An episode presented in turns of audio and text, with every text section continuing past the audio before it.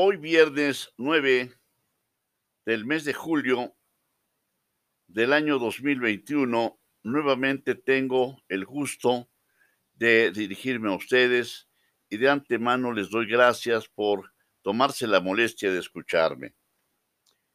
En este podcast sugiero algunas acciones para crear hábitos contra el estrés, el dolor y la depresión. Este podcast está dirigido precisamente a buscar una paz interna y, por supuesto, el optimismo. Para tal efecto, ¿qué acciones sugiero? Primero, buscar cotidianamente la autenticidad. La autenticidad que va tras o atrás de la transparencia.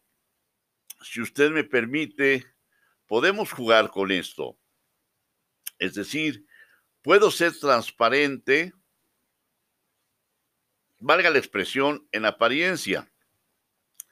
Sin embargo, tarde o temprano se va a descubrir mi máscara porque no hay autenticidad. Para que se dé la autenticidad y para que proyecte transparencia, creo yo, es indispensable manifestar el yo. Mi yo tiene que salir, pero para eso tengo que sentir un compromiso y saber y estar convencido de que la gente vale mucho.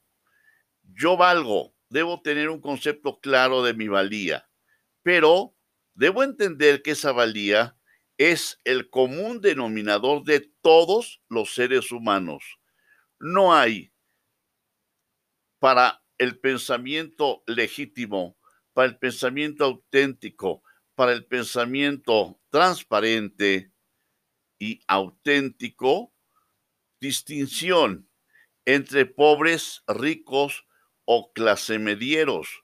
No hay distinción entre católicos, no católicos. No hay distinción de gente que pertenezca a un partido político determinado o bien que no cumpla las expectativas como comunicador, como maestro o como artista.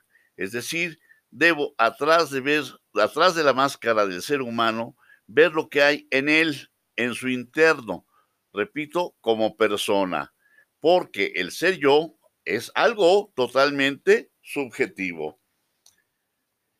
Para esto, desde luego, hay un pequeño, si se me permite la expresión, un pequeño truco. Pensar en lo siguiente y repetirlo en voz alta. Hoy será el mejor día de mi vida porque descubriré mi autenticidad.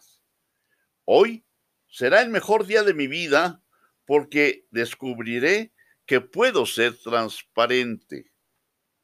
Hoy será el mejor día de mi vida porque entenderé que el manifestarme con mi yo y con el compromiso de amar a los demás me da salud mental, me da salud espiritual. Hoy pondré atención a cada momento que viva. Y desde luego, surge automáticamente la autoaceptación diciendo, tengo conciencia de que soy un ser perfecto, como todo lo que existe, porque todo es perfecto pero mi conciencia me lleva a descubrir si soy o no auténtico. Si cada momento lo voy a percibir, necesariamente también voy a descubrir que debo agradecer, primero, el estar vivo, el pensar, en darme cuenta que quiero crecer como persona. Es decir, a cada momento diré gracias Gracias, gracias. No basta tener alimento, es necesario disfrutarlo. Hay que valorar la elaboración del alimento, de dónde surge ese alimento y por tanto yo simplemente me conformo con decir gracias, pero con una representación clara, con una representación diáfana de que para que yo tome un alimento han intervenido muchas gentes, el esfuerzo de muchas personas.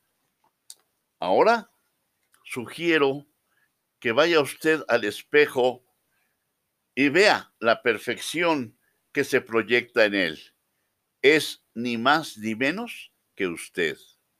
Pero véase no solamente en la apariencia, véase también y busque su espíritu, su yo interno. Ámese, quiérase.